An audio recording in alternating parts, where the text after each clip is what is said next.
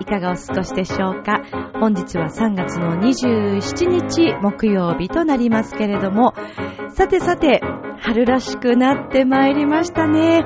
桜も開花宣言ということで、もう西日本では桜が咲き始め、そして関東でもね、えー東京でも桜が、つぼみがね、出て、そして、えー花が咲き始めているところも少なくないようですけれども、本当に暖かい、えー一日だったなと、本日ね、え収録しているのは火曜日なんですけれども、暖かい一日になりました。こうしてどんどんどんどん暖かくなっていって、また新しいね、4月からの1年が始まるのかななんていうふうに思っているんですけれども、さて、このミッチェルのラブミッションという番組では、恋愛、そして夢をテーマに、前向きに、さらにさらに楽しんで、ワクワクしながら生きていこうじゃないかというね、えーコンセプトのもと、私、ミッチェルがお話をしていきます。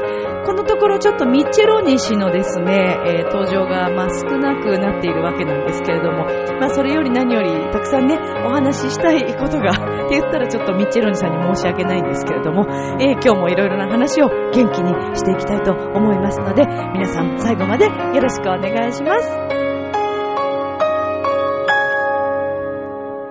この番組は輝く人生を共に研修、司会の株式会社ボイスコーポレーションの提供でお送りします。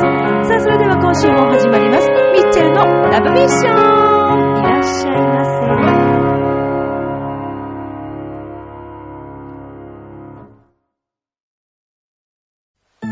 ああ、仕事でも上司に怒られっぱなしだし、女の子と出会うチャンスもないし、パッとしない人生だな。そこのあなた？人生を輝かせるにはまず自分磨きが大切ボイスのプロデュースで変身した男性が先日ゴールインしたわよみんな個性があって当たり前。私がセルフチェンジのスイッチを押してあげる。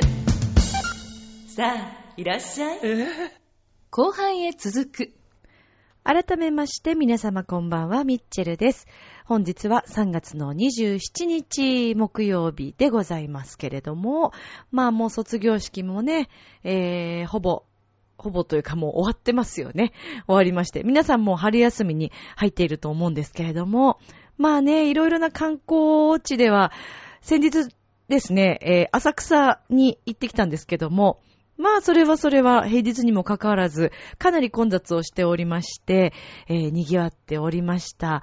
あの比較的外人さんたちがすごく多いなと思って、海外から遊びにね、いらっしゃってる方も、この時期、あ、こんなにたくさんいらっしゃるんだなと。まあでも、浅草って基本的に、毎年、一年中、そんな状態なんですかね。はい。私は、あの、お寺や神社がとても好きですので、えー割といろんなところに遊びに行くんですけれども、遊びにというか、お参りにですよね。はい。いろいろね、精神的にもこう、あのーなんていうんですか？精神的にと言いますか、うん。まあ、気持ちをね、沈めると言いますかね。何が言いたいのかちょっとよくわかんないんですけど、まあ、あのー日頃のね、感謝の気持ちをいつも忘れないようにしたいというのを、えー常日頃、まあ、考えておりますので、ちょっとでも時間ができた時に、近くに、えー神社やお寺があるなというのが分かった時には、あのー足を運ぶようにしてるんですね。で、私はあの、御朱印帳というものをつけておりまして、ご朱印帳の話は、あの、ラブミッションの中でもさせていただいたことあると思うんですけども、まあ、あの、神社さん、お寺さん、それぞれのですね、えー、まあ、印鑑とかこうありまして、そしてあの、ご朱印というものを書いてくださる筆でね、すごい皆さん上手なんですよ。はい、えー書いていただいて、えーそのお寺のお名前、そしてその日にちとか、えーを書いていただいて、まあ記念にもこうなるんですけれども、まあそれをすべてこう本というかノートみたいのも売ってるんですね。御朱印帳というのが売ってますので。で、お寺さん、また神社さんによっては、あの刺繍でこうね、えー布のこう刺繍になっている御朱印帳あの、製本してあるその表の面がですね、とてもおしゃれな、あの、デザインになっている御朱印帳の表紙だったりする場所もあったりして、自分の好きなね、御朱印帳を、まあ、購入して、それを全国、どこでもこうね、持っていけるという。で、もし御朱印帳を忘れてしまった時は、紙だけでも、あの、売っているんですけども、まあ、あの、その場で書いていただいても、紙で買っても、まあ、300円。だいたいほぼ、ほとんどの場所300円ですね。たまに500円っていうところもあるんですけど、はい、ほとんどのところがまあ300円で書いてくださるということで。まあ今回も、ちょっとあの浅草に行こうと決めていたわけではなく、なんとなく、あの、その近くに行く用事があって、あ、じゃあ、せっかくだから行ってみようかなと思って、まあ平日だし、ね、あのー、空いてるかななんて思ったら、まあとんでもないね、えー、とても混んでましたけども、とても楽しく美味しいお団子と、えー、それから人形焼きですか。はい、えー、購入して帰ってきたというね、えー、感じなんですけどもね。まあ、あの本当にね、今観光観光で様々な土地が賑わっていると思うんですけども、もう時期、そろそろ新入生、え新学期、ね、えー、新しい一年が、まあ、4月からまたね、始まるんですけども。まあ、3月、4月は、3月は卒業ということもありますので、まあ、会社関係の方ですと、人事異動ですとかね、ねえ、お引越しをされたりとか、まあそういった形で別れの月でもありますよね。でもまた4月は新たな出会いのね、月でもありますから、いろんな意味で、ねえ、素敵な出会いがあっちゃったりしたらいいんじゃないかななんて思うんですけどね。まあ、あの、そんなミッチェルもですね、とても嬉しい、嬉しい、えー、出会いと言いますか、ありましたよ。えへ？何かというとね、誰かというとね、そんなもったいぶるような話じゃないんですけど。じゃじゃーん 実はですね、ミッチェルに家族が増えました。イエーイびっくりされた方いらっしゃいます？もしかして。あれ？ミッチェル結婚してたの？え？子供ができちゃった？とか？最近流行りの出来婚？とか？おめでた婚とか？違いますよ。そういうことではございません。えー、以前もお話ししました通りですね。我が家に、ペットのワンちゃんが来ました。やったー まあ、かねてからずっと探してたんですけど、まあ、里親のね、サイトも見たりとかもしたっていうお話ししたと思うんですけど、えー、そこでもね、あ、この子いいなと思ってた子がいたんですけど、どうも、ううちの人ともちょっとね、あの、私だけでは決められませんので、えー、家族ともね、話し合って、で、いろいろペットショップもこう見ながら、あの、その都度ね、あ、この子ちょっと見てみようかなと思う子を抱っこしてみたりとか、えー、で、いろいろ調べながら探してはいたんですけれども、ついにですね、出会いまして、はい。もう、うちに来まして、一週間が経とうとしているわけなんですね。溺愛してます。なんであんな可愛いんだろうか。それはね、もちろん可愛いだけじゃないですよ。あの、これからもね、やっぱりまだ小さいので、もうほんとね、子供を見ているかのような気持ち、気持ちですよね。お母さんの気持ちってこういうことだよなっていうのを改めて。私あの子供の時、小学校4年生か5年生の時だったかな。そうですね、あの、ワンちゃんが初めて我が家に、あのね、来た、実家に来たのが、まあ、それが最初のワンちゃんだったんですけれども、まあ、その時はですね、あの、そうですね、あの頃は、ちょっとね、身内にもいろいろとあの、不幸があったりして、まああの、家族がちょっと沈んでいた時でもあったんですけど、まあそんな時に母の、えー、お世話になっている方がですね、あのー、ビーグル犬を飼っていて、で、そのお家でビーグル犬の子が生まれたと。何匹か生まれて、で、その中でね、とってもとっても、あの、みんな可愛いんだけど、特に体が小さくて、すごく顔が可愛くて、あのうちにね、いいんじゃないかって言ってくださった方がいたんですね。まあいろんな状況を分かってくださっていて、それでまあワンちゃんでもっていうのもあったのかなって今思えば思いますけど、はい。それが最初の我が家のね、えー、ワンコちゃんでしたけど、まあその子は元気に13年ぐらい、あのね、生きてくれて、はい、実家でまあ飼っていましたね。えー、まあ、その後もですね、えー、っと、まあ、どういう風にこう話してっていいのかわかんないですけど、その後もちょっと一匹ね、ワンちゃんがいたんですけどね、その子はちょっと病気で、えー、亡くしてしまいまして、はい、あの、本当に辛い別れがあったんですよね。で、まあ、実家のそのワンちゃんビーグル犬、で、その次に飼ったワンちゃんもビーグル犬で、もうビーグル大好きなんですよ。可愛いんですよ、ビーグルちゃんは。もうほんとどうしようもないぐらいね、あの、食べっぷりがすごいんです。すごいし、運動量も半端ないし、言うことなんかほぼ聞かないんですけど、まあそこがまた可愛いところなんですよね、奴らのね。で、まああの二度目のワンちゃんもビーグル犬だったんですけどね。まあその子はちょっと若くして、まあ亡くなってしまって、で、まあ最初飼ったビーグルちゃんも、2匹目のビーグルちゃんも、うーん、やっぱりね、別れって辛いわけですよ。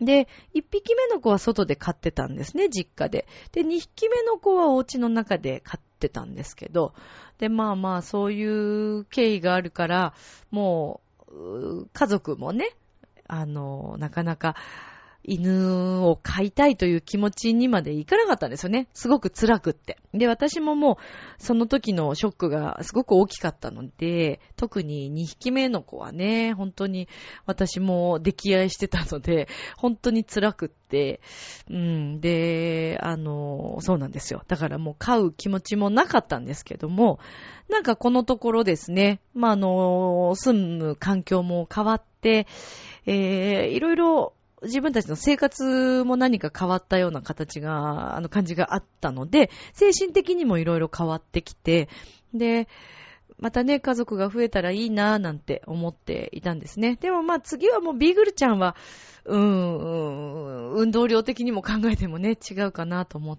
て、えー、違う種類のワンちゃんをと思って。でも名前はもう決めてたんですね。はい。えー、うちの子の名前を発表したいと思います。えー、うちのこのワンちゃんの名前は、トゥルルルル口ドラムロールみたいなね。えー、うちのこのワンちゃんはですね、ペロちゃんという名前ですね。はい。ちゃんと言ってますけど、男の子です。ペロくんなんですけどね。はい。で、まあ、あの、私一人だとね、やっぱりさすがに仕事で外に出ることも多いですので、どうかなというのがあったんですけれども、まあ、あの、家族もおりますし、で、最近私もですね、まあ、ちょっと仕事の、あの、流れが割とだいぶできてきたので、読めるようになってきたので、まあ、そういうことを考えて、家で仕事をすることも結構ありますし、なので、まあ、じゃあ、ね、えー、前に進んでみようかなということで、まあ、そしてずっと探していたんですけど、もう満場一致でしたね。はい。もう、すぐに決まりましたね、この子はね。なんでしょうね。何が違うのかわからないっていう、い、そんなことはないんですけど、まあ、性格でしょうね。そしてもう触った時の感覚とか、えー、その子が、自分にどれだけやっぱりすぐにな、懐く子はね、早いんですよ。もうその場でくつろぎ始める子っていうのがやっぱりいるんですね。はい。何匹か抱っこして、うん。やっぱこの子はすごかったですね。そしてあのー、こう、ゲージに入ってたり、ケースでこうね、ガラスのケースに入ってるじゃないですか。で、そこで私、この子は、結構何度も見てたんですよ。で、ある時すごく気になって、えー、仕事の合間、その日たまたまレッスンの空きがすごい長い日があったんですね。お休みの方がいらっしゃったりして。それでね、もうや、結構長いことずっと見てて、うわ、この子飽きないなぁと思ってこう見てたんですね。でも、まあ、最初はね、あの、里親募集で私はワンちゃんをうちに呼ぼうと思っていたので、ペットショップとかで購入するっていう気持ちは全くなかったんですけど、まあ、そうですね。びっくりするぐらい、なんか、何かがあったんでしょうね、きっとね。で、まあ、それで一旦忘れて、忘れてというか、まあ、うん、買わないよなとは思って、で、そうですね、そのまま置いてたんですけど、またある時気になってもう一回行ったんです。そしたらまたいたんですね、その子が。だからこの子まだいるんだと思って で、見てたわけですよ。で、その前に行った時は、ペットショップの方も特に声かけてくださらなかったので、あの、私も抱っこはしなかったんですけど、なんかやっぱ愛嬌があるなと思ってずっと見てたら、ペットショップの方が、もし気に入った子いたらの出しますので、なんて言ってくださったんですね。で、あら、じゃあちょっと今探してるのでって言って、あの、まあ、購入はね、あのするかわからないっていうのはもちろん伝えて、あの、いろいろ見てるのでっていう感じで、ちょっとじゃあ抱っこだけさせてくださいということで、抱っこしたんですね。まあ、出てきた瞬間、あら、なんでしょう、この子っていう感覚ですよ。他も抱っこしてるから、よりそう感じたんですよね。でね、もう本当にね、可愛くって、可愛いだけじゃなくって、なんかね、もうほっとけないっていう、あら、この子をなんとかしたあげたくなっちゃうわっていう気持ちに、なんか変な母性本能がね。ね人間と動物だけど、まあやっぱり同じ、ね、みんな動物だからね、結局ね。ってなんか母性本能が出てきたんですよね。あら、この子をちょっと、ちょっととこの子育てたいわってすごく思ってしまいまして。で、まあでも、私だけで決められないのでってことで、えー、じゃあ明日もう一回あのー、家族連れてきますね、なんて言って。で、なんかまあ話はして写真とか撮ったりして、家族には見せてたんですけど、まあその写真ではあんまりね、あの、親とかも、まあ可愛いね、ぐらいだったんですけども、で、そうですね、次の日、行った瞬間、いいんじゃないこの子みたいなね。あれはすごかったですね。そこまでっていうぐらい。もうみんなに懐いたんですね、家族に。なので、あ、もうじゃあ、じゃあっていうことで。ねえ、だから本当に縁があって来てくれた子なんだなと思って。で、やっぱりね、お家にワンちゃんが来たことでですね、まあ今結構生活が、まあみんなあの、そうですね、それぞれみんな生活のね、リズムがあるんですけども、やっぱりね、ペロちゃんがすごく気になるわけですよ。で、リビングにいるんですけど、ペロちゃんを気にしつつ、えー、まあ、生活をしていて、で、いろいろまだね、最初教えてあげないといけないなと思っているので、あのー、できる限り、あのー、ね、見てあげようというふうに思っていて、こう、いろいろ見ながら、お世話をさ、ね、あの、させてもらってるんですけど、もうね、なんだろうね。だからやっぱ子供なんだよね。子供なの。私の子供っていう感覚です。仕事に行ってても、ああ、大丈夫かな元気にしてるかなとか、すごく気になってしまって。で、まあ誰かしら、ほとんどの時間帯、誰かしら家族があの家に、まあいるような状態なので、まあ連絡取り合ったりとか、まあ今すごく元気にね、えー、ただね、ちょっと食が細くってね、あんまりご飯を食べてくれないっていうね、ところが若干心配なので、ねえ、まあでもドッグフードの味とかもあるらしいですね。猫ちゃんを飼っている方なんかにもお話聞いたら、あの、それこそ逆に、ちょっとお高めの、あの、健康にいいとされてるドッグフードとかって、もちろん体にはいいんだと思うんですけど、匂いがあの、なんていうんですか？あんまり味が濃くないとかね。まあだからそういう面でワンちゃんがあんまり好んで、猫ちゃんがね、その、その子、その方は猫ちゃんか。猫ちゃんが好んで食べないと。で、ちょっと安めのキャットフードだと、味が濃くって、匂いがしっかりあるらしく、もうすごいペロッと食べてしまうんですって。だからね、今、あのー、最初に今挙げているこのドッグフードがですね、あの、ペットショップの方が、あの、挙げていたドッグフードっていうことで、これをあげてるんですけど、なんか、まあ、体にいいんだと思うんですね。見てるとね、そのいろいろ成分とか、あの、ちゃんとこう健康を考えて作られたドッグフードみたいなんですけど、どうもね、好まないんですよね。だからちょっと困っちゃってるんですよね。まあもうちょっとね、成長してきたらまた変わるのかななんて思いながら、はい。まあ、ちょっとね、我が子の成長をね、見届けるようにですね、まあ一緒に人生を歩んでいきたいなと思ってるわけなんですね。どうするんだろうね。私、もし最終的にね、結婚しますってなった時に、まあでもどうかな、連れて行くでしょうね。確実にね。私が連れてっちゃうでしょうね。みんな、でも嫌だって言うかな。でもいいですね。こう動物でもね、やっぱり家族。あの、よく皆さんね、結婚式とかでも、あの、家族の名前の中にね、ペットの何々くんもとか、こう名前入れたりする方もいらっしゃいますけど、すごいよく気持ちわかりますね。あと、すごくね、もう今こんなこと考えてもしょうがないことを考えてるんですよ。例えばね、えー、今後もし、あの、震災とか何かがあった時に、まあ、それこそ、ね、えー、東日本大震災の時に、まあ置いていかれてしまったというか、もうやむを得ずですよね。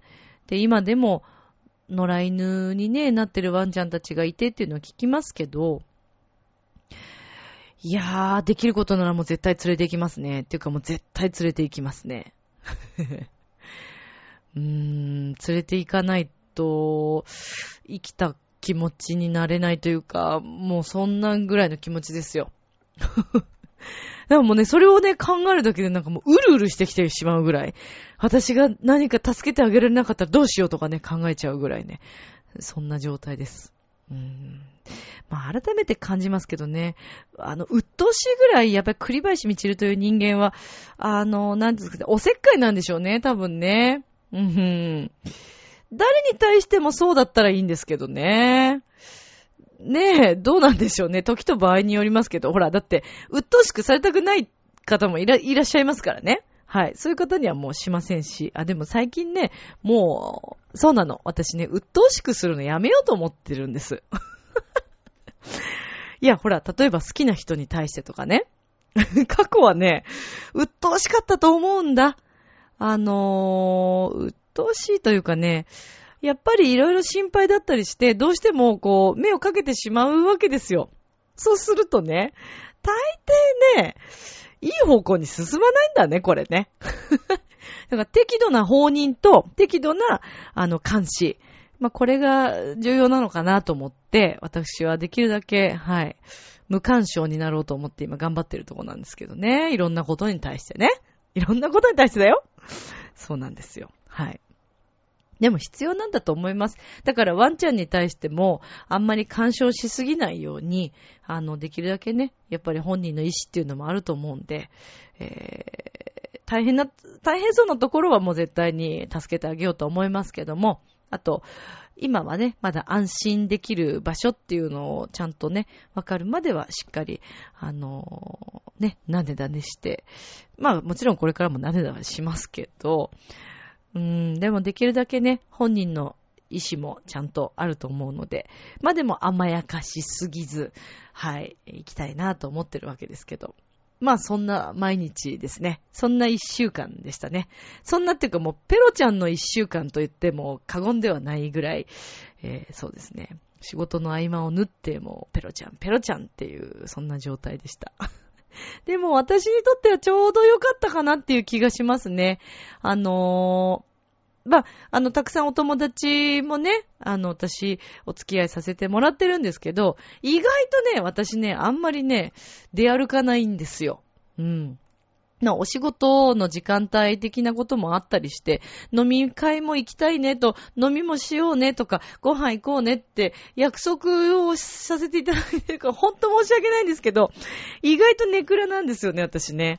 そうなんですよ。うん。あの、嫌いじゃないんですよ。もちろんみんなと行きたいんだけど、あのね、そうですね。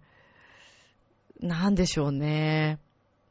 なんだろうね。最近どうしたんだろうね。割とね、一人でいるんです。一人でいるのが、なんか、なんだろう。うん、みんなともいたいんだよ。結構寂しがり屋なところもあるからね。なんか声かけてもらうのもとっても嬉しいんですけど、割と一人でいますね。あの、買い物とかはね、私はあんまりみんなと一緒にっていうのは好きじゃないんですよね。うん。そう、正直言ってしまうとめんどくさいんですよね。ごめんなさいね。お友達聞いてたらごめんなさいね。めんどくさいって、あの、あなたが嫌とかそういうことじゃないんですよ。そういうことじゃなくって、やっぱりほら、みんなそれぞれのリズムがあるじゃないですか。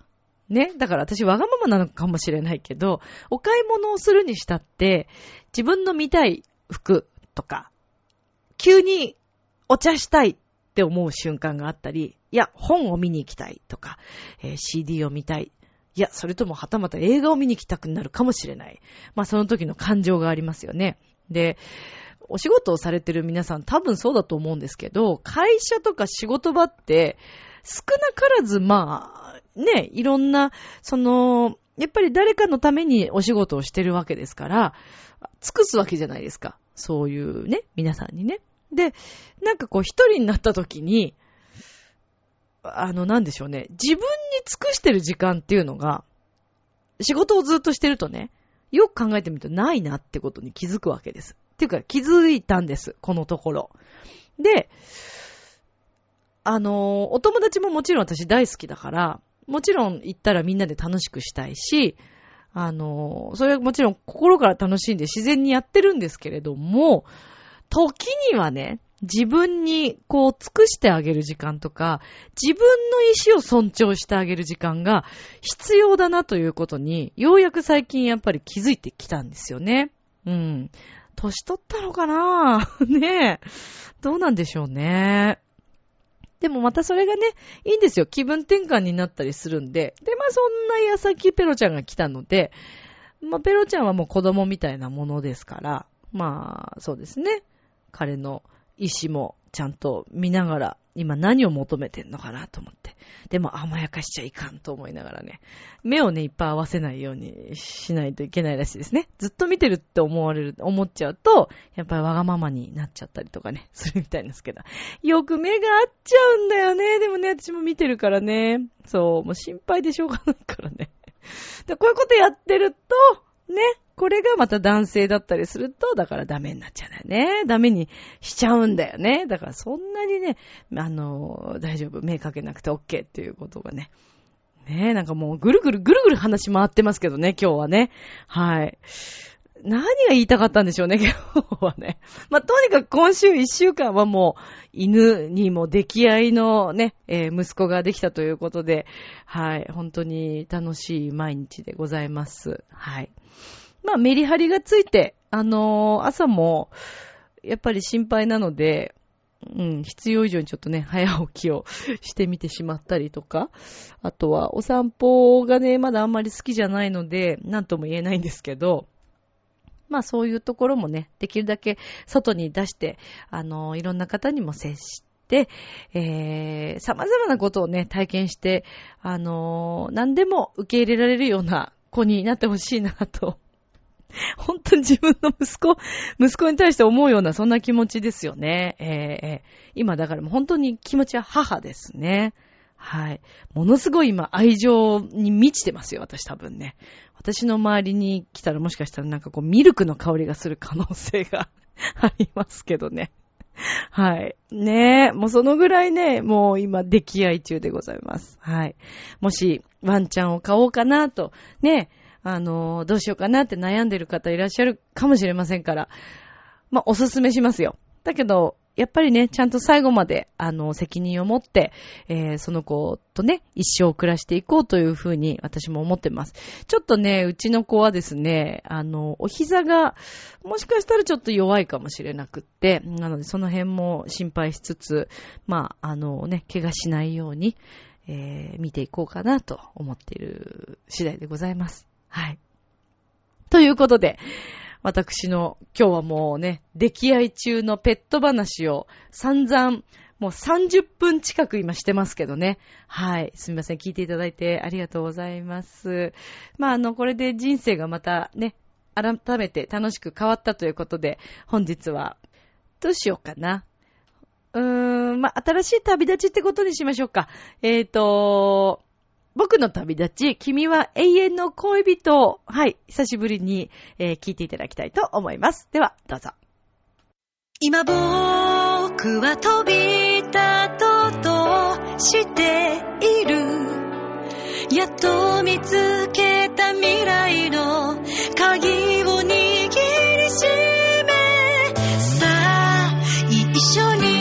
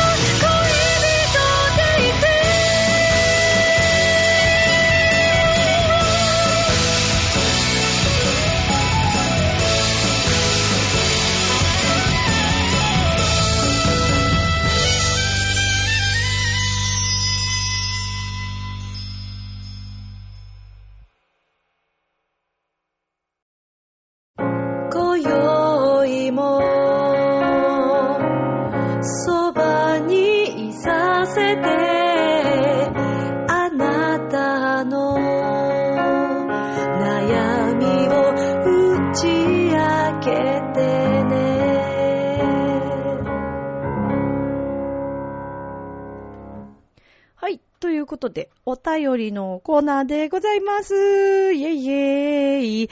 いつも送ってくださっている、むつきさん、ありがとうございます。さて、えー、今日もむつきさんからお便りをいただいておりますので、ご紹介したいと思います。ミッチェルさん、こんばんは。こんばんは。今日はテーマの発表がなかったと思うので、質問コーナー、パチパチパチそうなんですよね。ちょっとこのところ、そうですね。テーマ発表してないですね。すみませんね。えー自分で曲作りをされているミッチェルさんですが、詩と曲はどちらを先に作りますか？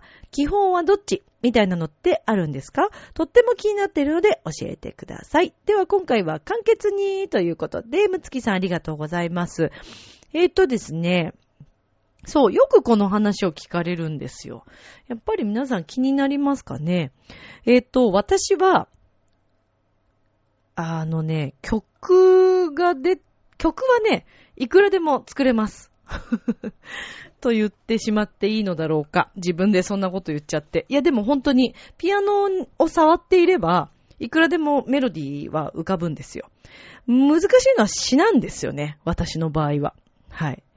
で、やっぱりね、それこそあの、詩、詩人さんがね、いるくらいですから、詩というものもですね、なかなか難しい世界なんですよ。だからシンガーソングライターっていう形で、しっかり両方曲を、あの、たくさんたくさん書いている方ってすごいなと思いますね。私はね、結構だから時間かかるんですよね、詩を作るのにね。ただ、えっ、と、例外もあって、えっ、とね、キンダーランドとか、君が生まれた日っていうのはもともと題材があって、えっ、と、ストーリーがあって、で、ある程度、その、これを使いたいという詩があったので、だからね、割りた、割りたしだって、割りかし、あのー楽、楽でした。はい。自分の曲としては、あの、ラモーレベロとか、あ、でもあれは、あれどうしたんだっけな？あ、そう、やっぱりラモーレベロはね、すぐに曲が出てきたんですよね。僕の旅立ちも曲が先かな。チョコレートは、まあでも、割と同時に出てくるのもありますけどね。あの、箇所箇所ですけども、もうメインのところとかは、あの、もうポーンと、なんか、使いたい、えーメロディーと詩が一緒に出てきたりとか、することもあります。急に降臨することがあって、これだからね、結構最近はもう、携帯がすごくね、重宝してまして、ボイスメモあるじゃないですか。だからもうすぐ浮かんだ時にはできるだけもうすぐそこに入れて、メロディーはだから割とたくさんあるんですけどね。詩が難しいですよね。ねだから詩人さんとかとね、あの、お友達になれればね、もう詩を書いていただいて、すぐ曲作りますよっていう話なんですけど。あ、そうそうそう。それで、あのー作家さんのですね、えっ、と、浦安在住でいらっしゃって、あの、すごくご縁があって、チョアヘヨを通して、あの、仲良くさせていただいているんですけれども、あの、鬼塚正先生という作家さんがいらっしゃって、あの、映画にもな、なりましたけど、カルテットというね、浦安を題材にした、あの、カルテットという映画がありまして、で、もともとこれはあの作品をね、本を書かれて、あの、脚本を書かれて、で、それこそあれですよ、合力あやめちゃんが、あの、賞を取った映画なんですよね。はい。そのカルテットを書いた、えー、作家さん、鬼塚先生とですね、あのー以前に、調和平和の局長たちを通して、カラオケに行ったことがあるんですね。局長とかが仲良くって。で、あのーカラオケに行って、で、その時からなんか結構歌、あの、先生も歌がすごくお好きでらっしゃって、で、なんかまた行きましょうねとかそんな話はしてたんですけど、で、私もね、鬼塚先生の詩で曲作ってみたいなってすごく思ってて、で、あの、先生もそう思っててくださったようで、でね、ある時き、何かのきっかけで、あの、先生のですね、あの、花戦という本があるんですけど、その花戦を海外の、えー電子書籍 PR ムービーとして、えー先生がですね、あの、とても素敵な演技をされていらっしゃって、で、あのーまあ、撮影をされて撮ってる PV があるんですけど、で、その PV に、えー載せる、まあ別にそれがもともと最初のきっかけというわけではなかったんですけど、先生と、あの、先生が作った詩があるっていうことで、あ、じゃあぜひぜひって言って曲をつけさせていただいたんですね。で、それをそのまま使ってくださってですね、あの、YouTube で見れます。花い草で、えっ、と、検索していただくか、えっ、と、フラワー、フラワーワーですね。うん。で、あの、花い草ですね。で、えー出てくると思うんですけど、もう鬼塚先生の Facebook に去年ですかね、あの、上げていただいて、そこからも見れるようにはなってるんですけど、もしよろしければぜひぜひ、あの、聞いていただけたらとっても嬉しいなと思います。ただもう私としてはね、もっともっと、あの、仮で作った音源だったので、先生これでいいんですかって言って、ちょっと一旦、特にその後、あの、その音を、音源を使うっていう話は特にしてなかったので、あの、で、ある時急に先生がこれを使いますっておっしゃってくださって、えーってなって、いや先生作り直しますよって言ったんですけど、もうあの、PV を作ってくださった方も、すごく気に入ってくださったということで、そのまま、あの、使っていただいていて、とっても素敵な映像とね、あの、音をね、うまく合わせてくださっていて、私はとっても嬉しかったんですけれども、はい。なので、ぜひ、いや、でもこれも不思議なお話でね、なんか、私はもともと中学の時とかに、そのハリウッドの女優になるって、言ってたんです。何を考えてんのか。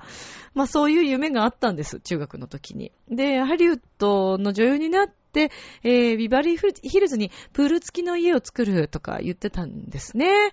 はい、とんでもないやつだなと思うんですけど、まあ夢だからね、誰にも迷惑かかりませんから、それをみんなに言ってたんですけど、で、今回その PV を作ってくださった方が、ハリウッドとかで勉強された方が作ってくださったということで、もうね、私はそれだけでとっても嬉しかったですね。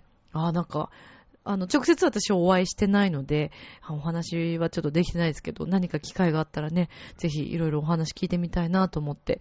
いやー、でもなんか不思議というか、願ったこととかね、思ったことは、あのー何かしら、どういう形であれ、繋がっていくのかなというふうに、最近本当に思う、はい、日々を過ごしています。ペロちゃんに関して、また戻して申し訳ないんですけど、溺愛しすぎだよね。この話ばっかりしてね。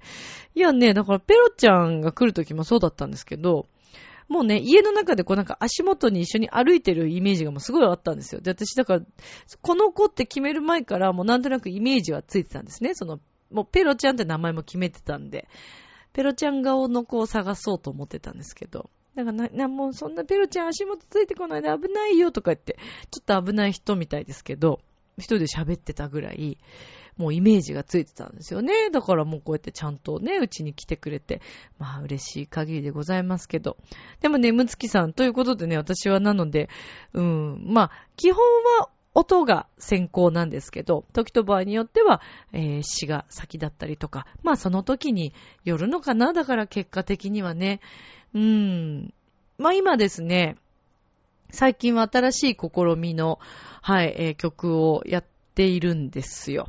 ピアノ以外の曲を、あの、楽器を今、はい、ね、言ったかもしれませんけども、私、最近ギターを始めましたので、はい。で、えっ、と、5月にですね、5月の24日に、栃木県大田原市の、えー花水木ホールで、えーライブが、はい、今回で何回目 ?3、4回目 ?3 回目か4回目になりますかねよ、ん ?3 回目かな？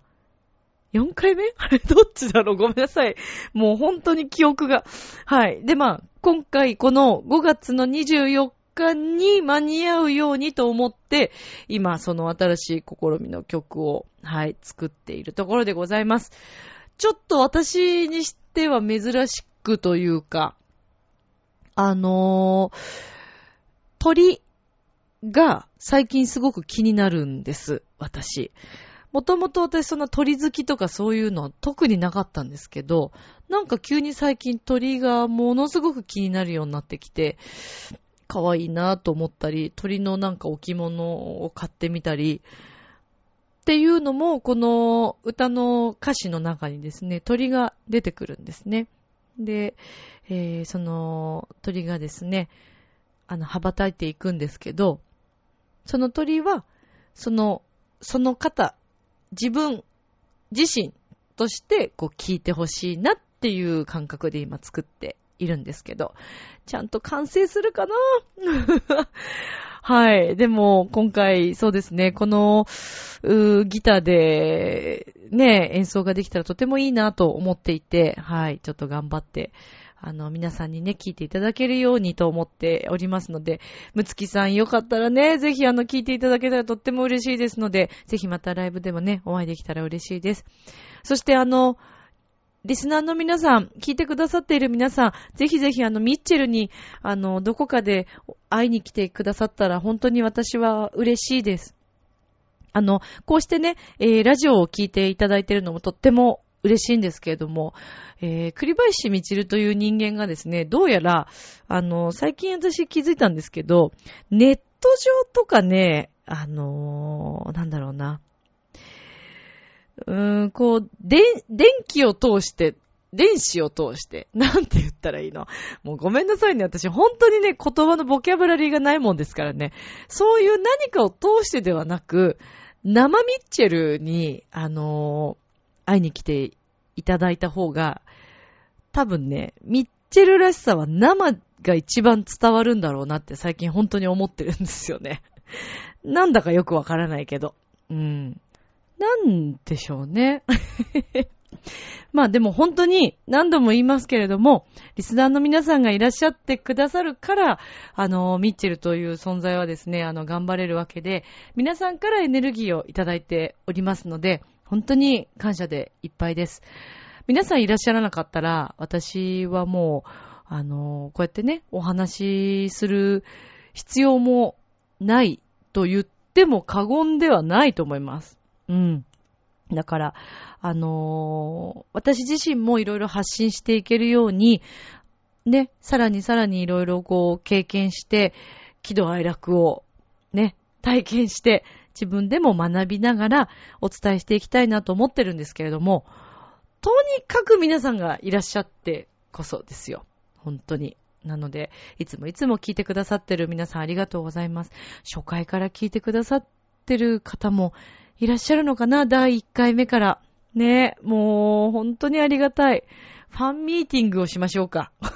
とか言って誰も来ないんでしょ？寂しいよね。ファンミーティングしましょうとか言ってね、ミッチェルファンミーティングみたいなことですごい大々的にやってもね、誰も集まらないみたいなね。えーこちらサイドだけっていうのも最悪ですよね。もうほんと寂しいですよね。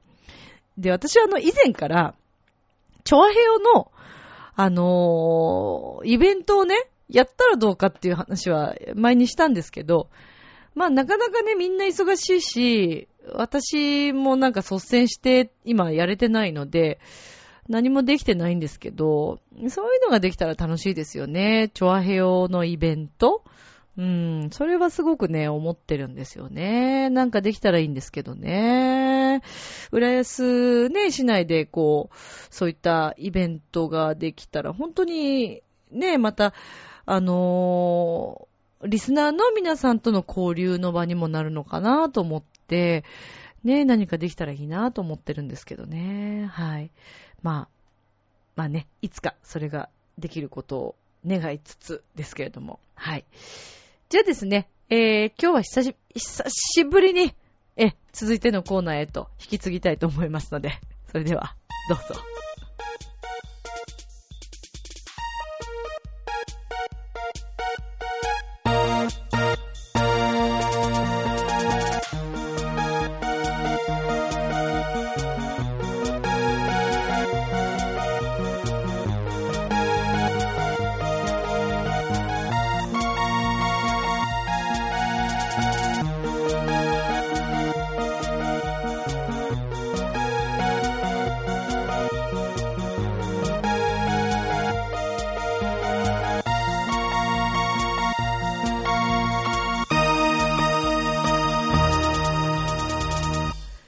皆さんこんばんは、滝川栗橋です。とても久しぶりに登場をしたような気がしているんですけれども、このところミッチェルさんの話が長かったため、愛情表現のコーナーがカットされてきました。そこで今日は久しぶりに愛情表現しっかりとやってみたいと思います。ではご紹介いたします。このコーナーの解説員です。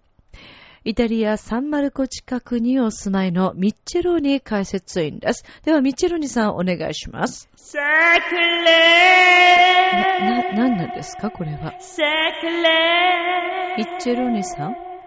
弥生の花は何だっつって？いや、あの、ね。弥生の空はです。え？いや、え、空？えじゃなく弥生の花じゃなしに？そうですね。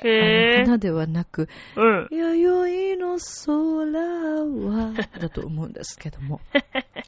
歌ってんのな。滝川が歌ってんの。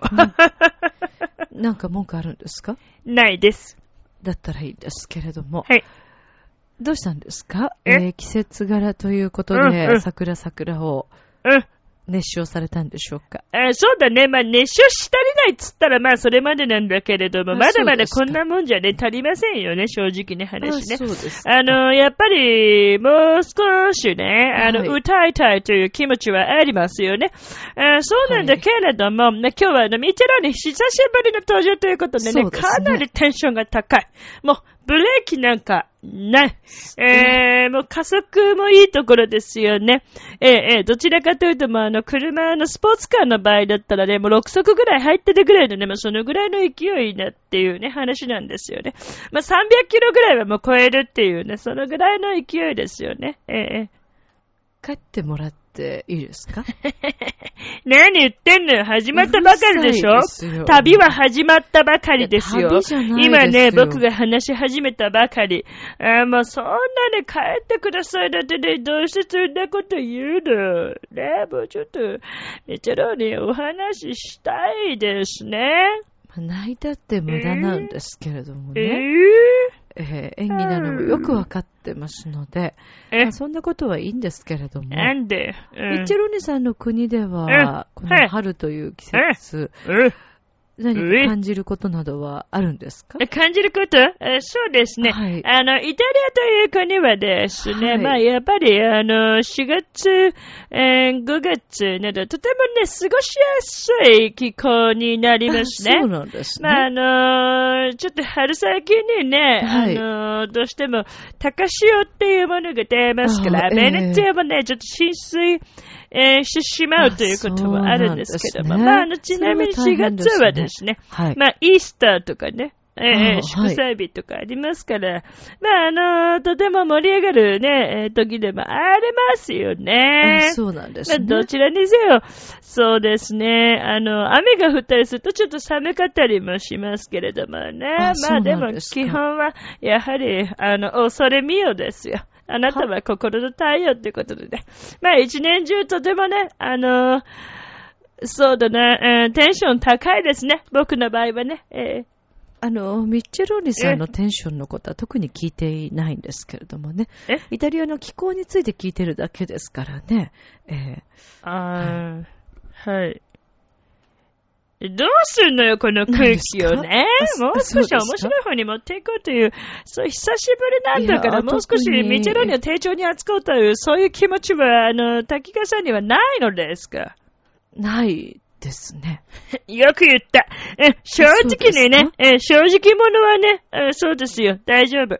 あじゃあね、もうそんなことはいいから、とにかく今日は久しぶりということでね、はい。あ愛情表現をちょっと一つ、そうですね。やってみようかなと思うんですけれども。はいいいたします。いですか？えい。いですか、はいい、いともですか？いいとも終わっちゃいますけど、いいですか？そうですね。何？とも答えられないんですけれども。何この間、まあ、それはさておき、え？はいミチェロニさん、あの、今日の愛情表現、何を使いますか、な、何にしようかな。何ですか？なんか、あまりにもちょっと久しぶりすぎてさ、もう滝川さんとのやりとりの間をさ、若干ちょっと つかめない感はあるよね、正そうです直ね。はい。なんか、不自然ですよね。ほら。なんか変だもん、間が。まあいいけどさ。ねいいんだけど、変あ今日はね、はいえっともう言っちゃうよ？言っちゃうよ？言ってっちゃうよ？どうぞ。えっとね、今日はね、はい。ピアントという言葉を使おうと思いますね。はいえピアント、泣くというね、えーはい言葉なんですけど。はい。でこれを使ってね、えー愛情表現し、久しぶりにしたいと思いますから、皆さんどうぞついてきてくださいますように、お願いします。はい、わかりました。じゃあ、お願いできますか？はい、じゃあ今日の愛情表現はね、えーこちらになります。あなたのことが、ピヤンとするほど好きはい、どうぞあなたのことが、ピヤンとするほど好きなんだってばはい、どうぞ えー、わかりますか？この男泣きの気持ちね。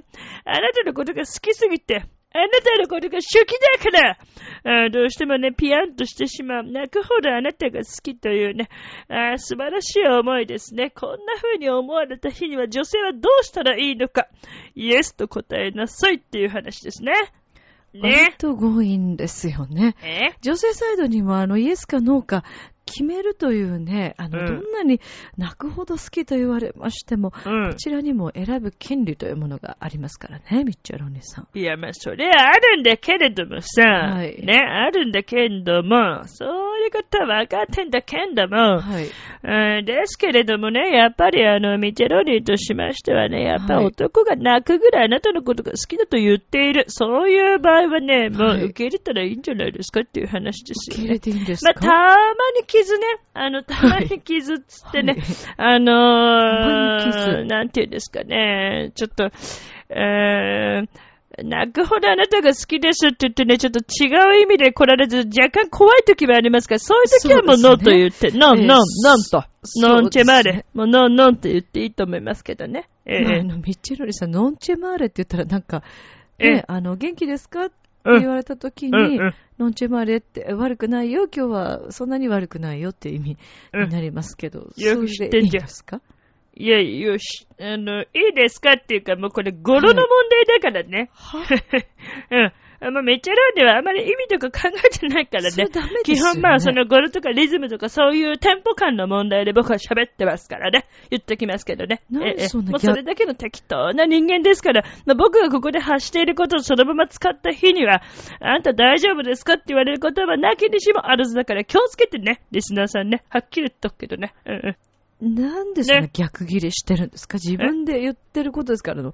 あ兄がのちゃんと責任を持ってくださいね、ミッチェロニさん。責任は持ってるよ。責任は持ってるけれども、はいまあ、基本だってこれをさ、人に言う人っているのかね、逆にね。それはダメじゃないですか？自分でこういう、あの、愛情表現ということでね、うんあの、うんコーナーを持ってますから、うん。そこもちゃんと考えて、うん。あの、言っていただかないあ、そうか。あ、そうですか。まあ、あの、適当と言いながらもね、ちゃんとそれなりには一応考えてますけどね。また逆考。えてますけどね。うん、逆まあ今日久しぶりすぎてね、もうミチェロにどうしていいかわからないんですね。ういうこのことなんですか？何回か分の出れなかった部分のね、こうなんてイライラ感っていうのがね、今日今すごく募りましたね。いやいやということで、でえーこれで愛情表現今日はおしまいにしたいと思います。僕はイタリアに帰ろうと思うんですけれども、またとにかく僕はね、前から言っていますけれど、滝川さんのことを、はい。あもうピアンとするほど好きですよ。え、何？あ、え、どうしたん？ですかなんだよ、柳。あの、俺も、ピアンとするぐらい、滝川が好きだから。サンキュー。柳さん。は。い、出ました。はい、出ました。はい、出ましたね。そしてエンディングに持っていくというで、なぜ柳がそこで締めて告白を、このリスナーの皆様の前でするのかってちょっとよくわかんないけど、私もまた惜しいとこ持っていかれたけどね。いや、まあしょうがないけどね本当すいもでも諦めないけどね。まあいいけどいさじゃあね、みんな、チャオね。ピアノするぐらいみんなのこと好きだからね。チャオなんだか釣られてきちゃったよ。なんであんなイケメンまでいるんだ？ああなた自分を分かってる？第一印象って何で決まるか知ってる？え？コミュニケーションの始まりは何だと思う？お？誰でも変われるチャンスはあるのよ。あるのよ。それから数ヶ月後。自分らしさを自分で見つける。なんて素晴らしいんだ。恋も仕事も今最高にノリノリだぜ。スイッチをします。ボイスコーポレーション明日もスマイルでラブミッション。今日もありがとう。ジョアヘヨ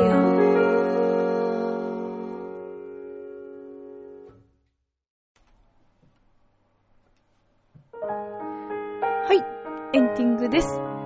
久しぶりのミッチェロニさん、滝川さんの登場でございましたけれども、まあなんだかミッチェロニさんちょっとイライラしてましたね。久しぶりだったからね。まあしょうがないかな。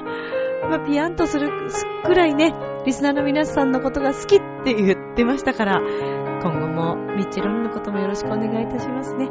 さて、えー、本日も、えーこの番組ね、えー終了となりますけれども、さて、えー皆さんからのお便りお待ちしております。ミッチェルアットマーク、チョアヘヨ .com まで皆さんよろしくお願いいたします。まあ、あの、まだまだこの時期になってもインフルエンザが流行っているようですので、皆さん体調にはくれぐれも気をつけてください。それでは今宵も良い夢を、明日も楽しい一日を、バイバイ、またねおやすみなさい。